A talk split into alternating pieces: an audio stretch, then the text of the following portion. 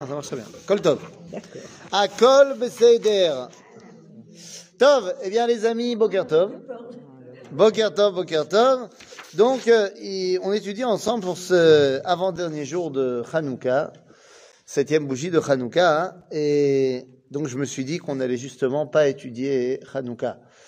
Euh, C'est-à-dire que si, on va partir du postulat de Hanouka, euh, mais comme on est Rosh Chodesh Tevet également, eh bien, hein, je me suis dit qu'on allait parler justement euh, du mois de Tevet, particulièrement du jour qui arrive dans le mois de Tevet, qui est le 10 du mois de Tevet. Et pourquoi est-ce qu'on en parle maintenant à Hanouka? Eh bien, parce qu'il faut se rappeler que le 10 Tevet est directement lié à Hanouka. Eh oui. Alors, évidemment, quand on parle du jeûne du 10 Tevet, ça pourrait paraître un moment un petit peu rasratique. C'est-à-dire que c'est un jeûne, alors qu'on est le jour de Hanouka et on n'a pas le droit de jeûner aujourd'hui, par exemple. Donc, si quelqu'un a décidé de faire le jeûne intermittent, je ne sais pas, eh bien, il faut savoir que je ne sais pas euh, comment ça marche le jeûne intermittent, euh, à quelle heure on mange, à quelle heure on mange pas. Il faut quoi? Il faut 14 heures où tu manges pas? Jusqu'à 14 heures, ça se 14h à minuit. Quoi? De 14h à 10h, minuit du soir, tu manges. Et tout. Oui, ou alors le soir euh, et jusqu'au jusqu'à midi. Bon, en tout cas, euh, aujourd'hui, on n'a pas le droit de dépasser maintenant sans manger. Alors, Il faut manger avant Khatsot, sinon ça s'appelle un jeûne. Et, et oui, avant Khatsot, avant la moitié de la journée. Un cookie, ça suffit. Un cookie, ça suffit. Vous avez ça. Donc tout ça pour dire que on va parler du jeûne et pourtant aujourd'hui on a parlé de jeûner. Mais justement, le jeûne du dit Tevet est, est diamétralement opposé au jeûne, par exemple, du 17 Tammuz ou de Tisha qu'on connaît peut-être mieux. Pourquoi il est diam- diamétralement opposé? Ben Parce que le jeûne du 17 Tammuz ou de Tisha ou du 3 Tishrei, c'est-à-dire du jeûne de Gedalia, eh bien, ou alors, euh, non, je mettrai le jeûne d'Esther encore euh, différemment, c'est encore autre chose. Le jeûne du dit Tevet, alors que dans les autres, on jeûne et on pleure. Alors, je vous explique. Dans les autres, alors qu'on jeûne et on pleure pour euh, se rappeler d'événements tr- traumatisants, tragiques passés, le jeûne du dit Tevet, c'est pour ne pas arriver au tragique. Alors, justement, on va voir ce que c'est. On va voir ce que c'est. Il y a un autre jeûne qui est encore plus particulier, c'est celui de Esther, puisque le jeûne d'Esther, c'est un jeûne de tfila. C'est un jeûne de tfila pour euh, réussir. C'est pas un jeûne pour se rappeler d'un problème, c'est un jeûne de tfila pour euh, qu'Akadosh nous réponde favorablement à notre tfila. Le jeûne de Kippour, Birla, j'en parle pas, c'est pas un jeûne de tristesse, euh, c'est au contraire un jeûne de joie. Donc euh, c'est très paradoxal, mais c'est le moment où on veut se détacher euh, des, des contraintes de ce monde et se rattacher à quelque chose de totalement spirituel. Mais ça, on en parlera peut-être à l'approche de Yom Kippour. Quoi qu'il en soit, le jeûne du dit il s'est passé quelque chose. C'est pas comme euh, le jeûne d'Esther où on prie avant qu'il se passe un truc. Il s'est passé quelque chose, mais on n'est pas encore dans la situation de Tisha B'Av où c'est fini. Et c'est ça qu'il faut bien comprendre quand on parle du dit. Alors évidemment, en termes euh, d'histoire, qu'est-ce qui s'est passé? Quelles sont les raisons historiques du jeûne du dit Tevet Car vous savez bien que dans le judaïsme, il n'existe aucune date qui a une symbolique qui ne révèle pas un événement historique qui s'est passé. D'accord? S'il n'y a pas d'événement historique, il n'y a pas de date non plus. Donc, qu'est-ce qui s'est passé? Eh bien, à euh, le jour du Tevet. Si on revient en arrière, à partir d'aujourd'hui jusque le plus loin possible qu'on se rappelle, la dernière, le dernier événement en date pour symboliser le Tevet a été mis en place en 1951. Oui, c'est récent. 1951. Et c'est Le 10 déjà. pour le dit Tevet, exactement. Nous dit ici dans la source numéro 1, dans la, la feuille que vous avez, ce sont les protocoles du grand rabbinat d'Israël. Nous dit voilà, le Kaf Zain Bekislev, donc pendant Hanouka, de l'année 1951, החליטה הרבנות הראשית לישראל לציין את יום עשרה בטבת בכל שנה כיום הקדיש הכללי. C'est le, grand, le jour du Kaddish général. יום זה נועד לאפשר לקרובי הנספים בשואה, שיום פטירתם לא נודע, l'inog keminage yom ayordzaït shel haniftarim. C'est-à-dire que toute personne qui a perdu les proches dans la Shoah mais qui ne sait pas quand, eh bien le jour où on fera la Iloula, c'est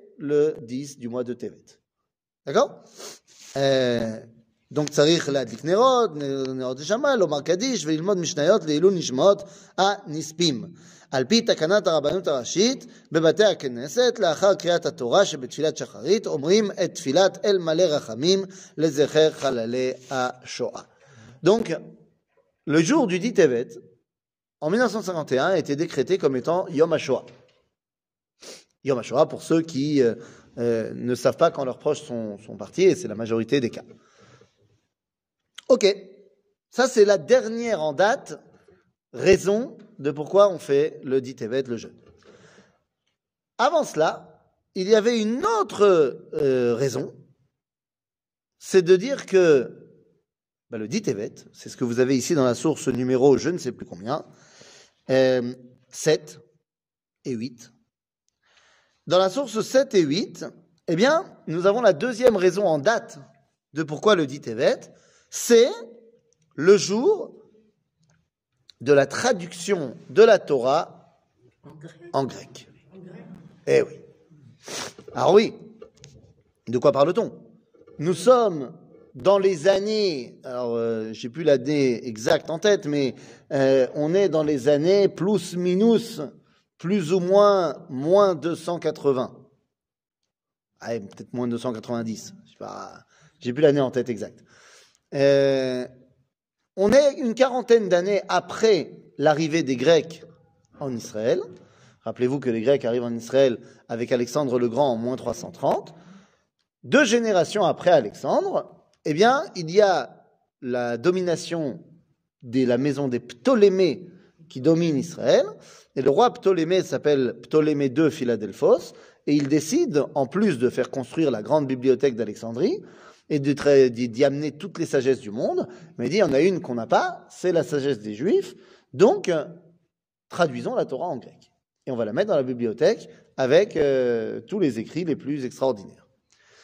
Et donc, eh bien, euh, dans la lettre, dans la source numéro 7, vous avez la lettre d'Aristéas à Philocratès. Aristéas était un juif, Philocratès était aussi un juif. Les deux habitent à Alexandrie. Et ils sont des contemporains de la traduction de la Torah en grec. Et donc, ils nous racontent comment ils vivent la traduction de la Torah en grec. Et on dit là-bas, Betom shivim veshnaim ayamim.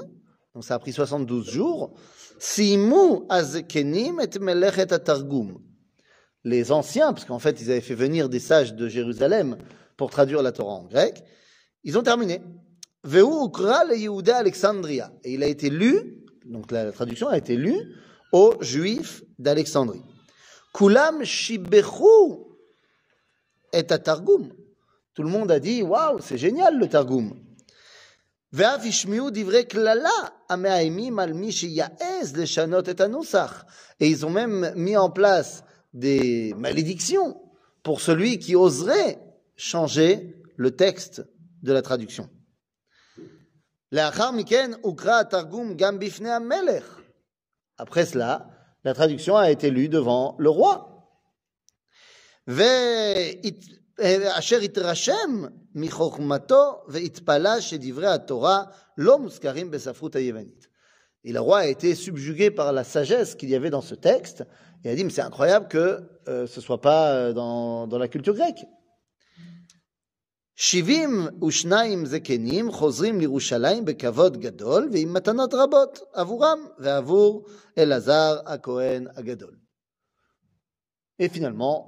on ramène les Chachamim à Jérusalem, plein de cadeaux et de kavod, et des cadeaux pour le Kohen Gadol qui les a envoyés. Donc la traduction de la Torah en grec, d'après ce qu'on lit ici, est un événement extrêmement joyeux. Tout le monde est content. Pourtant, la source numéro 8, dans le traité de Megillah, dans le Talmud, on nous dit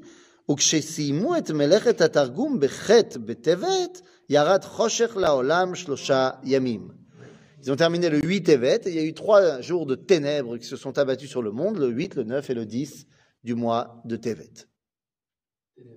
Ténèbres, Rocher, Pas de soleil. Hein? Il faisait nuit? Il faisait nuit pendant trois jours. pendant trois jours. C'était pas le solstice d'hiver. Non, c'est pas solstice d'hiver, c'est pas il faisait nuit, nuit, nuit. Est-ce que il y a- il faisait nuit pour de vrai? Est-ce que c'est métaphorique? Est-ce qu'il y a eu une grande éclipse euh, à ce moment-là? C'est pas le débat. D'après la tradition juive, on voit la, même obscurité ici que la plaie des ténèbres de, euh, la sortie d'Égypte. Donc, euh, c'est ce qui, voilà, une des raisons de la traduction d'un Torah, euh, de la- de- du. Et enfin, quand on remonte le plus en avant et qu'on regarde quelle est la première raison historique du dit Tébet, eh bien là, je vous ramène cette fois à la source numéro 3, où on nous dit dans le livre de Cheskel, Ben Adam, Ketov lecha et Shem ayom et Etzem Hayom Azeh, Samach Belech Bavel al Yerushalayim, Be'etzem Ayom Azeh. Quel est ce jour-là en particulier dont nous parle le livre de Echeskel Eh bien, c'est le jour où le roi de Babylone est arrivé et a fait le début du siège de Jérusalem. Et c'est ce qu'on peut retrouver dans la source numéro 4, dans le livre de Melachim. Vayi bishnat ateshiit le malko, le malcho, Bechodesh asiri beasor lachodesh, donc le 10 Tevet, ba nevuchadnetzar melech Bavel, ou vechol chelo al Yerushalayim, vaïchan alea, vaïvnu alea, daik saviv. Donc, dans la source numéro 4, on voit que le dit Tevet, c'est le jour où Nebuchadnezzar est arrivé à Jérusalem. C'est le début du siège de Jérusalem. Ce n'est pas la première brèche dans la muraille, ça ce sera le 17 Tammuz, c'est le début du siège qui d'ailleurs a eu lieu hein, deux ans et demi avant la brèche dans la muraille. Et pourquoi d'après l'argent, ce serait pas le 10 Tammuz? Et pourquoi ce serait le 10 Tammuz? Parce que c'est aussi le dixième mois. En partant de Rosh Hashanah. Et pourquoi tu veux partir de Rosh Hashanah? Parce que c'est aussi le. Non Ben non. Je suis désolé d'être en désaccord avec toi, mais dans ma Torah, il y a marqué Achodesh hazeh lachem rosh chodashim, rishon u lachem lechodshei hashana. Et ben alors pourquoi d'après avec un Cherki que dire Rosh Hashanah, c'est un début d'année, et Nissan, c'est encore un début d'année? Et j'ai pas compris. À ce moment-là, pourquoi tu t'arrêtes à deux débuts d'année? Pourquoi tu me dis pas que le début Rosh Chodesh Elul c'est aussi un début d'année pour Maasar Behema et que Rosh Chodesh Shvat ou Tu Bishvat Machloket Bet Hillel Bet Shammai c'est aussi un début d'année pour euh, les pour les Ilanot. C'est-à-dire que tu peux mettre dans la Mishnah, on te dit Arba Rasheshanim Hem, Mishnah de Rosh Hashanah. Ceci étant, pour ce qui est du calendrier juif, à Chodesh Arishon, ce sera toujours Nissan. Là où il y a une- un changement entre la numérotation des mois et ce à quoi ils représentent, c'est uniquement dans le déluge. Dans le déluge, on te parle de Chodesh comme ci, Chodesh comme ça, et il y a plusieurs avis pour savoir ce que c'est. Mais le, le Talmud va nous expliquer, oui, c'est à cause du déluge qu'il y a eu le balagan. Mais dans tout le reste de la Torah, quand on dit à Chodesh Arishon, ça veut toujours dire Nissan, toujours. Vers Chodesh HaShevi'i, ce sera toujours Tishrei. Alors pourquoi le renouvellement de l'humanité euh, au niveau du jugement divin, c'est à Rosh Hashanah Je t'ai dit que c'était le renouvellement. Parce que chaque année, à Rosh Hashanah, Ouais. on décide que. euh, Dieu nous juge. euh, il y a- Dieu nous juge. nous- C'est le moment du jugement euh, pour l'humanité. En général, le jugement, c'est à la fin de quelque chose pour commencer quelque chose de nouveau. Et au contraire, tu pourrais dire que le jugement, c'est au milieu de quelque chose pour voir si tu as mérité et comment tu vas continuer. C'est pas, c'est pas idiot non plus. Mais de toute façon, là, tu es en train d'essayer de m'emmener sur qu'est-ce que ça veut dire Rosh Hashanah? Pourquoi est-ce que ça s'appelle Rosh Hashanah alors que ça l'est pas? On va pas chercher midi à 14 heures. Dans la Torah, Rosh Hashanah est présenté comme étant Bayom Arishon, la Chodesh HaShevi'i. Donc, il y a un moment donné, si dans la Torah, il y a marqué Bachodesh HaShevi'i, qu'est dans la paracha de Emor, lorsqu'on fait la liste des fêtes, d'accord? Eh ben, quand est-ce qu'on va te, comment est-ce qu'on te présente Rosh Hashanah? HaShevi'i, Bechad la Chodesh. C'est-à-dire, donc, à un moment donné, je peux rien faire. C'est-à-dire, maintenant, si tu veux savoir pourquoi ça s'appelle Rosh Hashanah alors que c'est à Chodesh HaShevi'i, euh, c'est pas shoot, mais on va pas développer. C'est simplement parce que c'est pas notre Rosh Hashanah à nous du tout. C'est le Rosh Hashanah d'Akadosh Baruch. Et oui, puisque la Mishnah et la, Talmud dans le traité de Rosh Hashanah nous enseignent que en Tishrei, c'est Rosh Hashanah le Malché ou Mota Olam. C'est là où on commence à compter les années de règne pour les rois du monde. Or, le roi du monde par excellence, c'est Akadosh Baruch Hu. Donc, de la même façon que euh, là, cette année, à Rosh Hashanah, on va compter euh, une nouvelle année de règne à, euh, comment il s'appelle, Charles III, ça, Charles III Oui. Hein, c'est ça Hein, L'anglais, là, l'Angleterre. Oui. Ben, ça fera trois ans qu'il règne, alors qu'en fait, ça fait que deux ans et quelques. Mais pour le judaïsme, ça fait trois ans en Tishrei. Parce que c'est le, le moment où on re- recommence une année de règne. Donc, Akadosh Baruch Hu également. Donc, c'est son Rosh Hashanah à lui. Bekitsour, donc là, il s'agit, En Malasot, du 10 du mois de Tevet. C'est donc le jour où Nebuchadnezzar est arrivé à Jérusalem. Donc, on a trois événements. Le début du siège de Jérusalem par Nebuchadnezzar, c'est le plus ancien. Ensuite, la traduction de la Torah en grec. Et ensuite, euh, Yom HaShoah, Yom HaKadish HaKlali. D'accord? C'est les trois événements. C'est- quel est le lien et quelle est l'importance de ce jour-là? Je voudrais simplement rappeler que, bon, alors, d'un côté, le dit Tevet, c'est le jour le plus simple, c'est le jeûne le plus facile à faire, puisqu'il commence tard et il termine tôt, et il fait pas chaud, donc a priori, c'est le jeûne le plus facile à faire. Mais quelque part, c'est un des jeûnes les moins suivis. Euh, D'abord parce que les gens ne savent pas forcément combien de personnes ici-bas, et même en Israël, vivent au rythme du calendrier juif. Compliqué. C'est-à-dire que, euh, est-ce que tous les jours, pas quand c'est des dates évidentes, bon, je Chodesh, c'est-à-dire, mais est-ce que tous les jours, si je te prends dans la rue et je te dis, Eh, on est quel jour en date juive? Est-ce que tout de suite tu sais? Il y a des gens qui vivent comme ça tous les matins. Pour eux, c'est la date juive, point. Mais c'est pas évident pour tout le monde. Parce que quoi? Parce a les rabbins qui disent c'est juste Tevet. Ouais, bah, parce qu'il y a le Kadish Aklali, pour ceux qui le truc. Mais la majorité des gens. Oui, il y en a qui. Enfin, c'est annoncé partout, dans les milieux religieux. C'est Donc, euh, bon, je suis très. Si tout le monde est au courant, c'est c'est très bien, quoi, la cavode. Mais il faut que tout le monde soit au courant. Parce que le dit a une particularité. Euh, hein. Ah, ben, c'est important, Maintenant, le dit a une particularité encore plus importante, c'est que euh, il est plus important que Shabbat. Voilà. Ce jour-là, le jour du dit Tevet, c'est très très rare. C'est-à-dire que si euh, comme on dit chez vous, si Tisha B'Av tombe Shabbat, on repousse Tisha B'Av. Eh bien, là non, et Yom Kippourim non plus. Si Yom Kippour tombe Shabbat, on jeûnera quand même pendant Yom Kippourim. Et alors, le dit Tevet, on ne jeûnera jamais le dit Tevet Shabbat parce que ça tombera jamais Shabbat. Mais pourquoi ça tombera jamais Shabbat? Parce que nous, on s'est arrangé pour que ça tombe pas Shabbat. C'est-à-dire que depuis qu'on a créé un calendrier qui est basé sur les mathématiques et pas sur quand est-ce qu'on voit la nouvelle lune, alors on a mis dans ce calcul mathématique plein de tricks que je ne saurais pas vous expliquer parce que je suis nul en mathématiques, mais plein de, de stratagèmes pour que certains jours ne tombent pas à certaines dates. Et donc on s'est arrangé que le dit Tevet ne tombe pas Shabbat. Et pourquoi on s'est arrangé ça Parce que sinon on aurait dû jeûner Shabbat. Et on n'a pas envie. À Yom Kippour, on n'a pas le choix. C'est-à-dire, mais euh, pourquoi est-ce que le dit Tevet est si important On nous dit, dans la source numéro 2, Rabbi David Abu Daram, וצריך אתה לדעת שאם איננו, שאם היינו, סליחה, מקדשים לפי הראייה, וצום עשרה בטבת היה חל בשבת, היה דוחה את השבת. Comme Yom Kippourim. Et d'où est-ce qu'on apprend cela D'où est-ce qu'on apprend que le dit Tevet est aussi fort que Yom Kippour Parce qu'il y a marqué dans la source numéro 3, hein, Be'etzem Ayom Azeh.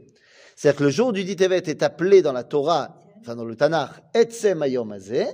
Or, comme le jour de Yom Kippour, dans la Torah, est aussi appelé Etzem Ayom Azeh, alors la Gemara va faire ce qu'elle sait faire, à savoir un Xera Shava, en disant, puisque là il y a marqué Etzem Ayom Azeh, et que là il y a marqué aussi Etzem Ayom Azeh.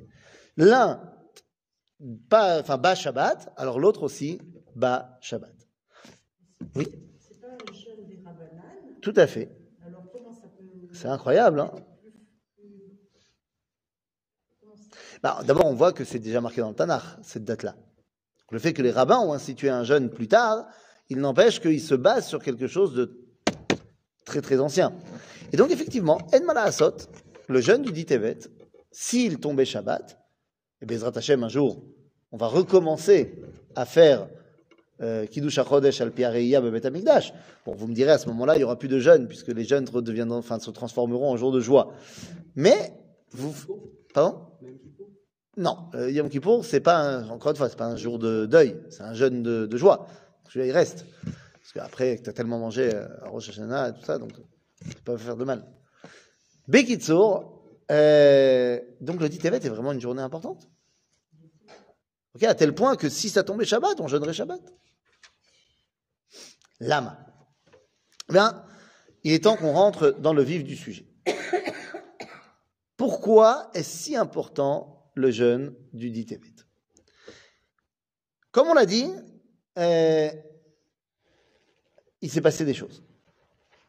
Mais les choses qui se sont passées, si on prend les deux premières, à savoir le début du siège de Jérusalem et la traduction de la Torah en grec, eh bien, en vrai, il s'est rien passé. Si on y regarde de plus près, il ne s'est rien passé en vrai ces dates-là. C'est-à-dire, lorsque Nabucodonosor arrive, le dit Tevet, autour de Jérusalem et donne l'ordre de commencer le siège de la ville. Le siège n'est pas du tout terminé. Ça va prendre quelques semaines avant que l'armée babylonienne n'arrive à fina- finalement entourer toute la ville, de créer une muraille autour, de faire en sorte que plus personne ne peut passer. Donc, moi, je suis un juif, j'habite à Jérusalem, je vois l'armée babylonienne arriver le dit Tevet. Alors évidemment que ça sent le roussi. Mais est-ce que c'est trop tard? Est-ce que je ne pourrais pas m'enfuir Si, je peux. Si, je peux encore m'enfuir. Est-ce que je ne pourrais pas, je ne sais pas moi, envoyer des messagers euh, à un allié pour qu'il vienne m'aider? Je peux. Est-ce que je ne pourrais pas réunir tout l'argent des notables et des riches de la ville pour payer une armée de mercenaires qui viendra me défendre? Est-ce que je ne peux pas euh, décider que c'est le moment de faire tchouva et que peut-être Akadosh Baruch Hu va m'aider? Est-ce que je pourrais pas lancer une grande chaîne de Teilim euh, la ville Si, je peux. C'est pour l'instant, tout est encore Possible. C'est pas le cas le jour du 17 Tammuz. Le jour du 17 Tammuz, donc beaucoup plus tard, lorsque l'armée babylonienne rentre dans la ville, c'est trop tard pour euh, commencer à prier. C'est trop tard pour faire une chaîne de Teilim, c'est trop tard pour envoyer des messagers. Ça y est, les soldats babyloniens sont dans la ville. Et quand on parle de Tisha B'Av, c'est- même plus trop tard. Ça y est, c'est du passé. Donc il y a une grande différence entre le 10 Tevet et le 17 Tammuz et Tisha B'Av. 17 Tammuz, c'est trop tard. Tisha B'Av, c'est passé. Mais le 10 Tevet, le pire est- reste à venir. Et donc tu peux encore changer la donne. Ça va pas être facile. Le 9 Tevet, c'était mieux. Mais le 10 Tevet, c'est un- la dernière alarme, si tu veux. C'est le moment où tu peux encore changer quelque chose à ton destin. Et c'est ce qui s'est passé à l'époque des Babyloniens. C'est exactement ce qui s'est passé aussi à l'époque de la traduction de la Torah en grec. Au moment où la traduction de la Torah en grec a lieu, est-ce que les décrets de Antiochus sont déjà en place? Absolument pas, ça arrivera dans 100 ans. Est-ce que la persécution grecque, elle est déjà là? Bien sûr que non. Est-ce que, ça y est, on a déjà détruit le deuxième temple avec les Romains? Non plus. Mais est-ce que l'influence grecque, elle a commencé à pointer le bout de son nez? Ah oui. Ah oui. Est-ce que tu es conscient de ce qui va arriver? Non. ou pas? Et en fait, c'est ça la question. C'est ça le Inyan du 17 Tammuz. Euh, du 17 Tammuz, du 10 Tevet. Le 17 Tammuz, c'est trop tard. Le 10 Tevet, même à l'époque des Grecs, c'est pas encore trop tard. Ils ont traduit la Torah en grec. La majorité des Juifs ont acclamé la traduction. Certains ont compris qu'il y avait un grand problème. Parce que c'était le début de l'assimilation culturelle totale. On a déjà vu à l'époque, il y avait des mecs qui s'appelaient Aristéas et Philocrates, qui sont des juifs. Ah, tu voulais dire un truc? Non, c'est-à-dire que pour la Torah, c'est simplement le fait qu'on puisse imaginer qu'il y ait une assimilation, c'est suffisamment grave pour en faire un jour qui repousse Shabbat. Alors, d'abord, c'est pas un jour qui laisserait supposer qu'il y a une assimilation. Ça annonce. Ça annonce pas, c'est déjà là. Il y a quand même un mec qui s'appelle Aristéas, Philocrates, puis je ne vais pas citer les autres. Je n'oublie pas quand même que une génération seulement après Alexandre, le chef du Sanhédrin s'appelle. Non. Non. Il n'y a aucun rabbin qui s'appelle Alexandre. Enfin, pas à cette époque-là, quoi. Bah, L'élève de Shimon Hatzadik, Shimon Hatzadik, c'est l'époque d'Alexandre. Son élève, celui qui va continuer après lui, s'appelle Antigonos Ish Socho. Ouais. Antigonos, euh, c'est pas de chez nous. Hein. C'est-à-dire, Donc ça veut dire que s'il s'appelle Antigonos, c'est que ses parents, quand il est né, l'ont appelé Antigonos. Donc il y avait déjà une influence. La traduction de la Torah en grec, c'est pas seulement une influence dans l'air, c'est concret. On a traduit la Torah en grec. C'est-à-dire Mais on n'est pas encore dans les décrets, dans, euh, la persécution. Mais il se passe quand même déjà quelque chose. Et en fait, toute la question, elle est là. Elle est est-ce que je suis conscient que le danger est en train de pointer le bout de son nez, mais je peux Réagir. réagir, ou j'attends qu'il soit trop tard et je ne pourrai plus réagir? Euh, le problème, c'est que c'est fourbe, parce que ça ressemble à un espèce, pardon je dis ça comme ça, mais ça ressemble à une espèce de cancer. Parce qu'en général, les gens, ils le sentent pas dès le départ. Ah oui. Et seulement au moment où ça commence à faire vraiment mal, alors ils vont voir un spécialiste, et après ils disent, bon, euh, bah, c'est ça. Donc, À la différence, quand même, que le, bon, le cancer, euh, on ne sait pas quelles sont les causes, mais à la différence, là, pour l'analogie, c'est que quand tu dis au début, on ne sait pas. C'est qu'on n'a aucun signe, aucun signe qui nous permet de le savoir. Là, il s'est quand même passé quelque chose.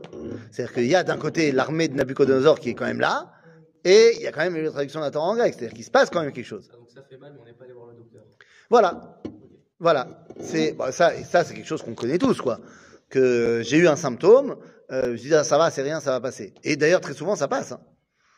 Ça passe parce que ça, ça vient par vague jusqu'à ce que ça soit compliqué. Mais là, il s'est passé quelque chose. Mais c'était pas encore dramatique et on n'a pas pris euh, le problème à bras le corps. Donc c'était vrai à l'époque de Nabucodonosor. C'est vrai également à l'époque de Hanouka. Si on avait réagi à l'époque de Ptolémée II, euh, on n'aurait peut-être pas eu les problèmes qu'on a eu avec Antiochus. Bah, je sais pas, hein, l'histoire, euh, je peux pas réécrire l'histoire, mais on peut se poser la question. Si par exemple, à l'époque des guerres entre les Ptolémées et les Séleucides, parce que vous savez, à la mort d'Alexandre, Alexandre n'avait pas d'enfants et donc c'est ces généraux qui se sont partagés son empire. Et donc pour nous, ce qui nous intéresse, il y avait quatre généraux qui se sont partagés l'empire, mais nous, ce qui nous intéresse, c'est deux. C'est Ptolémée I, qui avait pour capitale Alexandrie, et Séleucide I, Séleucos, qui avait pour capitale Antioche en Syrie. Donc vous imaginez, Syrie, Alexandrie, au milieu, il y a Israël. Donc ça veut dire que dans l'histoire, dans la vraie histoire, il y a une centaine d'années, les premières, les premières cent ans, où on était dominé par les Ptolémées, et après il y a une guerre entre Ptolémée et Séleucide, et c'est les Séleucides qui ont pris euh, la direction aussi d'Israël. Mais si pendant cette guerre-là, par exemple, nous on avait prêté main forte aux Ptolémées, nous on n'a pas, on a été neutre à ce moment-là. Mais disons qu'on prête main forte aux Ptolémées. Alors peut-être que les Ptolémées ils restent euh, les patrons, et peut-être qu'ils nous font pas des persécutions, et peut-être qu'ils nous reconnaissent, ils sont reconnaissants. Ou alors on prête main forte aux Séleucides et on devient des alliés des Séleucides. Peut-être qu'ils nous laisseront une autonomie en Eretz Israël. Et il n'y aura pas Antiochus IV avec ses, ses décrets. Je ne sais pas. D'accord? J'invente une histoire alternative. Mais le fait est que nous, on n'a rien fait. OK? Et ça, c'est une réalité.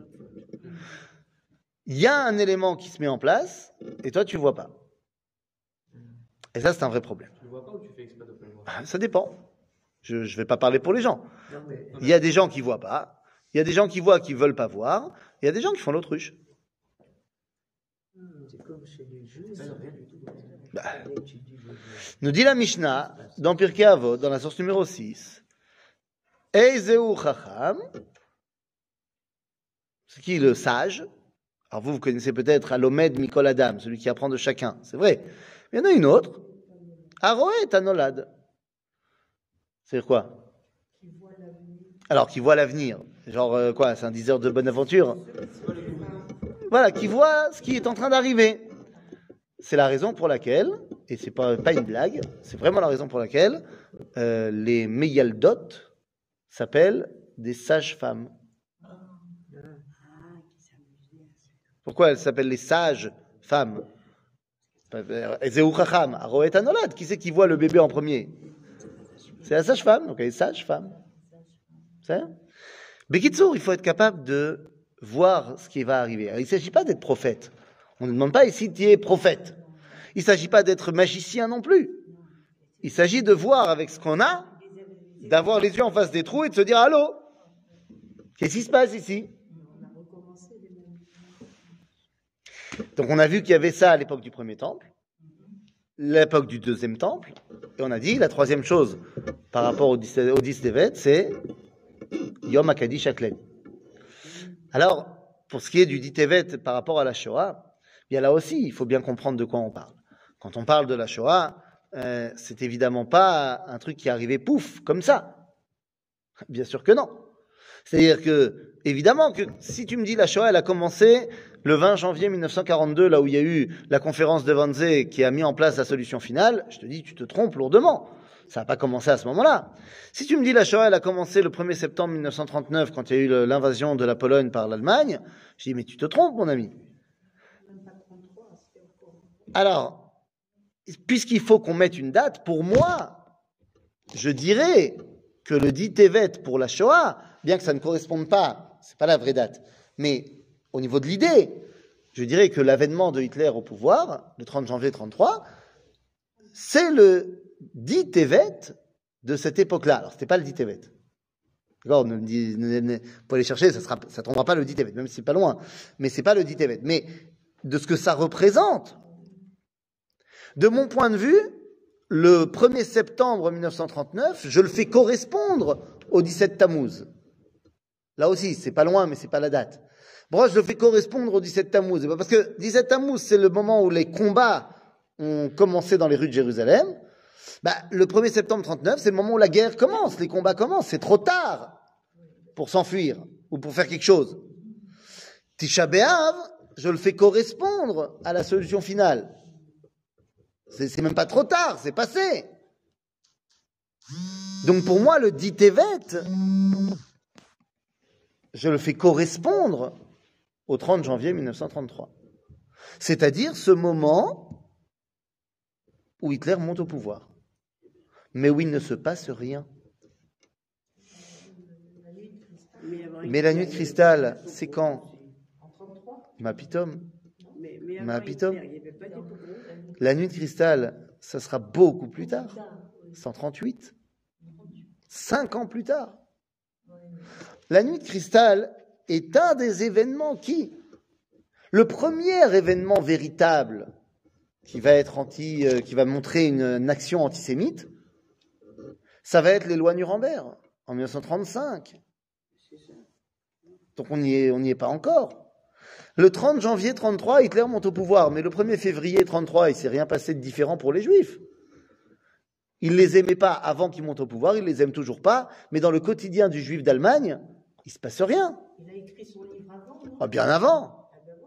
Non mais, mais même là, même quand il a écrit le livre, il s'est encore rien passé. C'est ça que je suis en train de dire. C'est bien sûr qu'on sait qu'Hitler il n'aime pas les Juifs. Ça c'est une évidence. Mais dans les faits, il monte au pouvoir le lendemain, il s'est rien passé encore pour les Juifs. Ça va venir. Est-ce que peut-être qu'il le sentait, ou peut-être qu'il se disait qu'est-ce que tu veux qu'il nous fasse de plus? Et à chaque fois qu'il y avait un nouveau décret qui arrivait, il se disait bah ça va, là il pourra pas faire plus. Mais évidemment qu'il ne pouvait pas imaginer. Personne ne demande d'imaginer, mais par contre, tu peux quand même bah, te dire qu'il y a un problème et qu'il faut faire quelque chose, sans forcément s'imaginer ce qu'il y aura, parce que ça tu peux pas, mais te dire, attends, Deux secondes. Il y a quelque chose là. Est-ce qu'on et, donc nous on continue à ne pas apprendre de l'histoire? Ah ben non, il faut apprendre de l'histoire. C'est pour ça que je vous ai amené ici, oui C'est pour ça que je vous ai amené ici, dans la source numéro 5, un texte magnifique euh, du Rav Avram Yitzhak Cohen Cook, du Rav Cook. Un des derniers textes d'ailleurs euh, qu'il va écrire, parce qu'il il écrit euh, un an et demi avant sa mort. C'est un texte qui en fait va être d'abord dit oralement, puisqu'il est prononcé à Rosh Hashanah 1933. Ah oui, oui, oui. Le Rav Kook meurt en 1935. Mais à Rosh Hashanah 1933, comme tout rabbin qui se respecte, eh bien le Rav Kook, avant la sonnerie du chauffard, va faire un petit Dvar Torah. Euh, Dans toutes les synagogues, c'est comme ça. Après euh, Rosh Hashanah, il va mettre par écrit son Dvar Torah. Non, non, pas du tout. C'était Bebet Knesset Achourva, dans la synagogue de la Chourva, dans la ville de Jérusalem. D'autant plus que Merkaz Arav, à l'époque du Rav Kook, n'est pas localisé à Kiryat Moshe, dans sa maison. Ce qu'on appelle Bet Arav, Berechov Rav Kook, au centre-ville. Et donc, comment le Rav Kook parle? Nous sommes donc en septembre 1933, huit mois après l'avènement de Hitler au pouvoir, mais six ans avant la Deuxième Guerre mondiale. OK Cinq ans avant la nuit de cristal. Il s'est encore rien passé. Voilà ce que nous dit le Rav Kook. Il commence avec un, un verset de Ishayahu Navi. והיה ביום ההוא ייתקע בשופר גדול, ובאו העובדים בארץ אשור והנידחים מארץ בארץ מצרים, והשתחוו להשם בהר הקודש בירושלים. Ça, c'est le verset avec lequel il commence de Ishayahu Navi, qui nous dit, viendra un jour où sera sonné le grand chauffard, et ce grand chauffard ramènera les exilés euh, de Achour, d'Égypte, et tous ces exilés reviendront sur la montagne de Dieu, se prosterner à Jérusalem. Voilà le verset. Il continue en disant une partie de la tfila de Rosh Hashanah, où on dit Eloheinu vela avotenu, teka, beshofar, gadol, lecherutenu. On le dit dans la tfila de Rosh Hashanah, mais on le dit aussi dans la tfila de tous les jours. Teka, beshofar, gadol, lecherutenu. Et donc, nous dit le Rav Kook, Al shofar gadol shel geoula niba. Le prophète nous a parlé ici, donc dans Ishayahu, du grand chauffard de la Géoula. Veletkiat chauffard gadol mitpalelim. Et nous, quand on fait la tfila, on demande qu'il y ait une sonnerie d'un grand chauffard, gadol dafka. Et il va s'intéresser au mot gadol. C'est-à-dire quoi? Qu'ils vont un grand chauffard C'est mazé. Il y a plusieurs dimensions dans le chauffard de la Géoula. Yesh shofar gadol, benoni, ragil, veyesh shofar katan. Agave, cette dimension-là de gadol, benoni et katan dans le chauffard est vraie aussi dans la halacha. Dans la halacha aussi, il y a un chauffard gadol, c'est la corne de bélier. Ça, c'est le top pour sonner à Rosh Hashanah. Corne de bélier. Ensuite, il y a un chauffard Benoni, moyen. C'est, j'ai pas de corne de bélier, donc je peux prendre tous les autres jeux- cornes d'un animal cachère. Ça, c'est ce qu'on appelle chauffard Benoni, moyen. Corne de chèvre, une corne d'antilope, euh, ce que vous voulez. L'antilope et les gâchettes Bien sûr. Chauffard gadol, on a dit, c'est la corne de bélier. Le bélier, ça. D'accord? Pour nous rappeler le bélier de Abraham Avinu, Yitzhak Avinu, la Kedat Yitzhak. Et Mazé Chauffard Katan, c'est si j'ai pas de corne de bélier ou pas de corne d'animal cachère, je peux prendre la corne d'un animal pas cachère. J'ai pas autre chose. Ok? Tu peux pas prendre une corne muse, mais tu peux prendre une corne de rhinocéros, par exemple. Ou alors, chauffard katan, c'est aussi une corne d'un animal cachère, mais qui aurait servi à la avodazara. Bon, mais bon, on met ça de côté. Donc on a trois styles, trois styles de chauffard pour euh, Rosh Hashanah, Gadol, Benoni, Katan. Je dis le Rav Kook, pour la Géoula, il y a également trois sortes de chauffards, Gadol, Benoni et Katan. Eh oui. Alors c'est quoi ces trois chauffards? Là regarde. Euh, hop là. Yes, chauffard, Gadol, ok. Ve shofaro shel et le chauffard du Mashiach, donc de la Géoula, Nimshal el shofar kipshuto. Il correspond au shofar normal de Rosh Hashanah. El shofar shel Rosh Hashanah. ההלכה קובעת בשופר של ראש השנה שלוש מדרגות. שופר של ראש השנה, מצוותו בעיל. C'est ce qu'on vient de dire. C'est le numéro- c'est le top, c'est la corne de bélier. D'où est-ce que c'est Nimshal et Mashiach Quoi D'où est-ce qu'on sait que c'est chauffard euh, Benoni, c'est- זה שופר וזה שופר.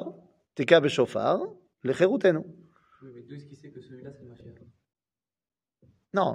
Lequel? Je n'ai pas compris.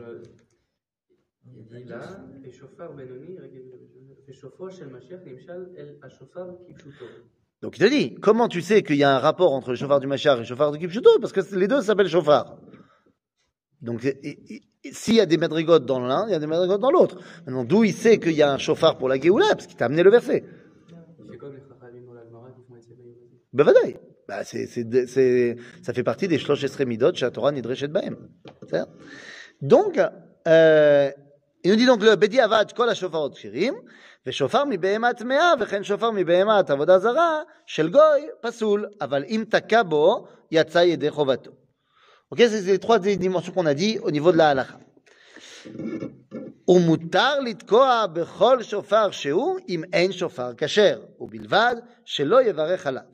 Si par contre tu te dois de sonner à Rosh Hashanah avec un chauffard d'un animal pas kasher, tu as fait la mitzvah mais tu fais pas la bracha avant de faire le chauffard.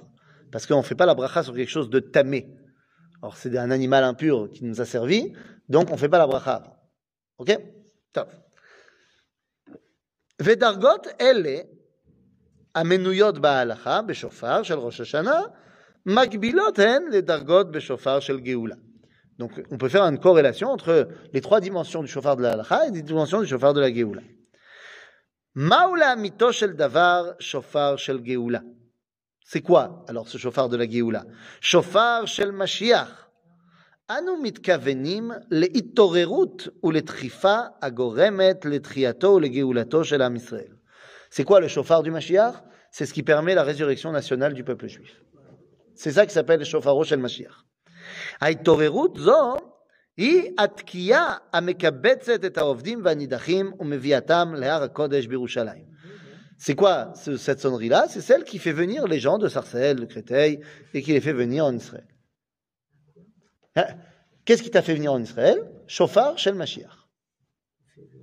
D'accord C'est ça la Géoula. Quand Israël y revient Non Je sais pas, je savais pas ça. Ben, C'est quoi la Géoula Mais beaucoup pour, pour tout le, pour le monde entier. Ben vadaï. Il faut bien que les Juifs y rentrent à la maison. C'est pas bien d'être en exil. Je faut dis, rentrer. Et si eux, ils sont là-bas, ils Ouais. ne sont pas ici, et qui va les ramener C'est ça Ah ben on va voir justement.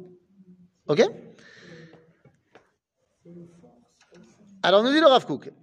היה הייתה בירוש בישראל בזמנים שונים, וישנה גם היום בחל... בחלקים וביחידים מישראל התעוררות ורצון שמקורם בקדושה, באמונה חזקה בהשם ובתורה, בקדושת ישראל ותעוד... ותעודתו, וברצון לקיים את רצון השם שהיא גאולת ישראל השלמה. זהו השופר הגדול והמעולה. רצון, רצון עם להיגאל מתוך הרצון הנעלה שבקדושה. Donc il y a des gens qui sont venus en Israël parce qu'ils ont entendu le chauffard Gadol. C'est quoi le chauffard Gadol? Pourquoi ils sont venus en Israël? Tu leur demandes, ils te répondent parce qu'Akadosh Baruch. C'est Katuv Batorah, c'est mitzvah. Il nous dit Kook qu'il y a de tout temps eu des gens qui ont fait ça, qui sont revenus à Sion par un appel de Kedusha.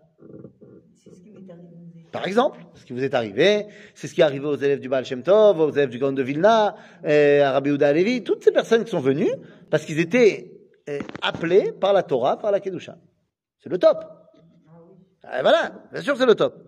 Nous dit Aval, זהו שופרו הגדול והמעולה, רצון, אוקיי. אה, ו... אבל נשאר לפחות. Non, non, c'est Yesh Ratson. Non, c'est moi, c'est moi qui ai, c'est moi qui ai sauté une phrase, en fait. C'est ma faute complètement. J'ai complètement sauté une phrase. Ratson am leigael mitoch haratson anaale lemale et teudato agedola sheina nitna leitmale beyoto gole ve'alouv. Ok? Euh, ça, ça change rien à ce qu'on vient de dire, mais j'avais juste sauté une ligne.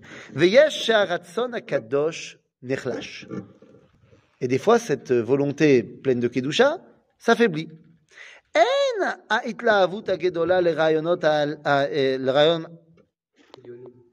Elionim, chez Bigdusha. Donc il y a des gens, ils n'arrivent pas à s'attacher euh, à ce qu'on vient de dire, à la Torah qui me dit qu'il faut venir en Israël.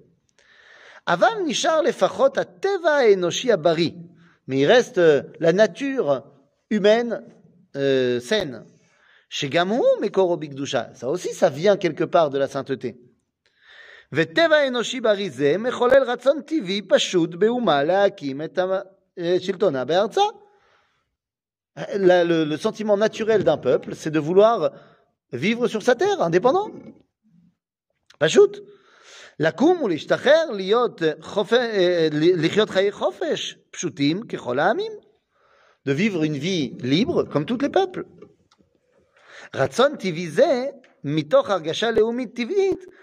זהו השופר הבינוני הרגיל, המצוי בכל מקום, ואף הוא שופר כשר.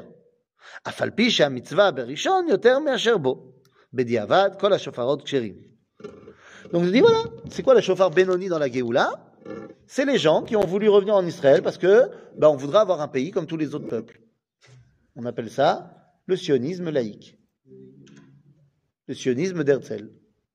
Pourquoi tu viens en Israël? Parce qu'il faut un pays pour euh, les juifs, pour qu'ils vivent tranquilles. C'est pas poussé par la Torah.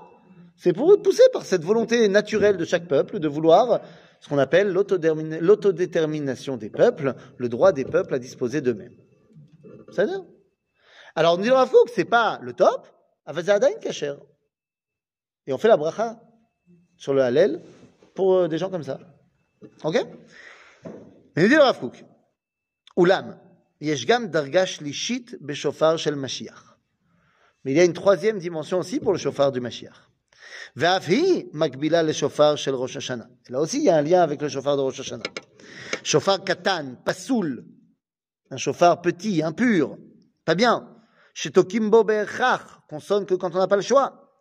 אם אין שופר כשר בנמצא, s'il n'y a pas d'autre chauffard כשר. אם אפסה התלהבות הקודש si il n'y a plus cette euh, dimension de kedusha qui me réveille, et ואם גם ההרגשה האנושית לאומית טבעית ורצון של חיי לאום בכבוד גם הם אפסו, et s'il n'y a plus non plus cette volonté d'être un peuple qui vit euh, ce- ce- ce- sa nation sur sa terre, comme euh, on peut avoir aujourd'hui, et comme il y avait évidemment à l'époque du Rav Kook, où les gens étaient très très bien chez les goïms où ils vivaient, avec l'émancipation et tout ça, ils ne voulaient pas du tout commencer à recréer un, un truc.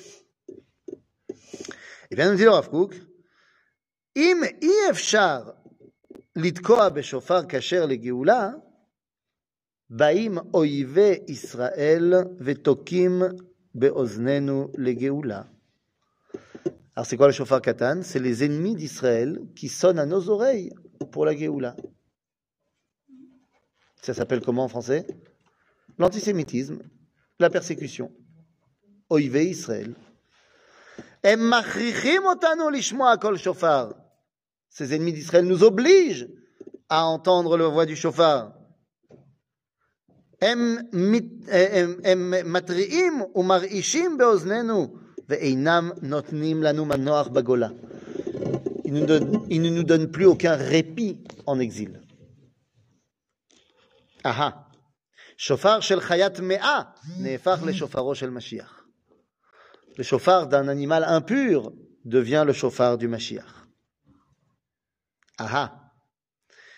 Amalek. Patliora.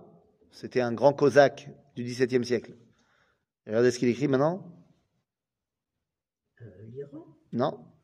Alors, il faut qu'il habite en 1935. hein. Ah, non, non. Il dit, Oui, c'est marqué dans le texte. Regardez, vous avez le texte, vous avez un petit 1 entre parenthèses. Et a marqué quoi le mot d'après?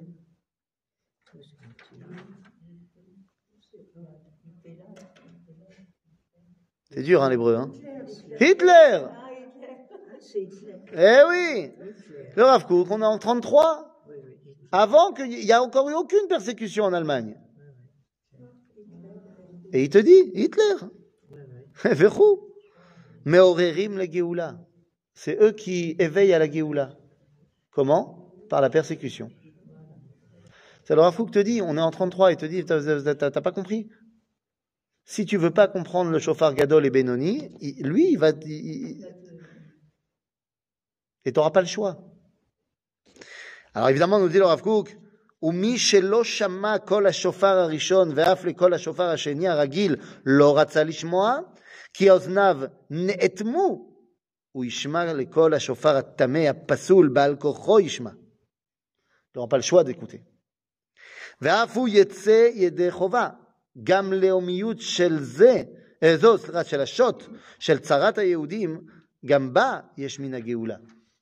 C'est pas bien que tu te réveilles parce que Haman il a envie de massacrer le peuple juif. Mais bon, au moins tu t'es réveillé. Oulam, al shofar ze en levarech. On fait pas la bracha sur les nazis. Parce que même s'ils ont amené à l'éveil du peuple juif, euh, on s'en serait bien passé. Kol sheu min klala en mevarchim alav.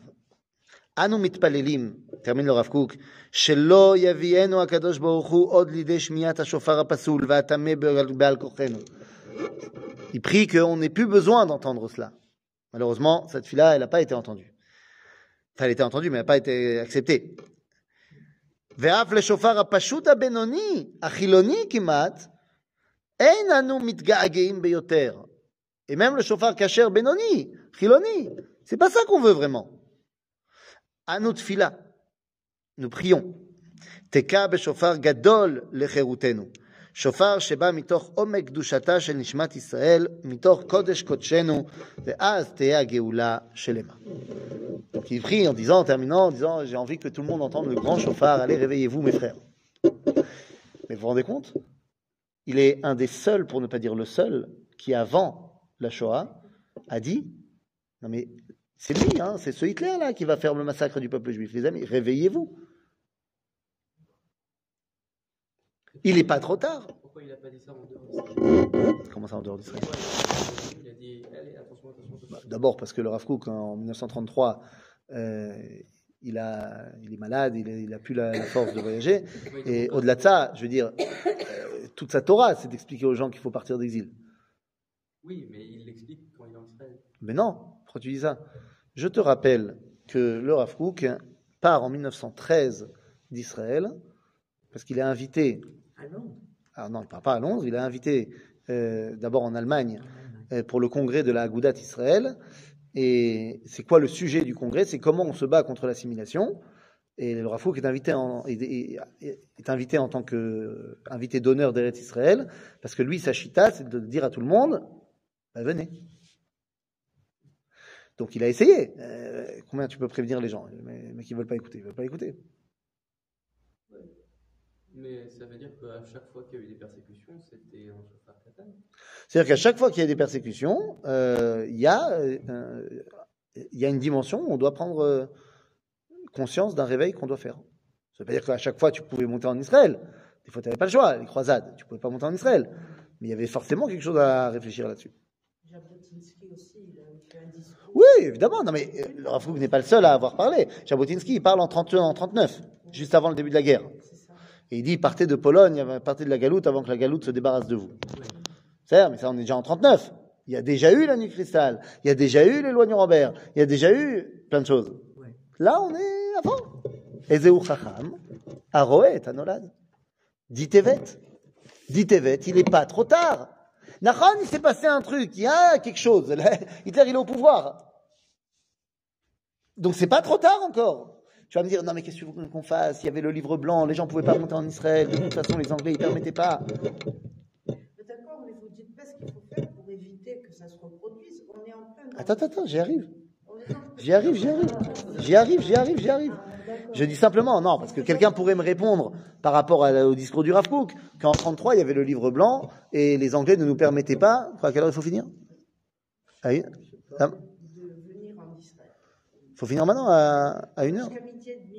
Ah Oula On a dépassé, hein, les amis. Ah, Bon.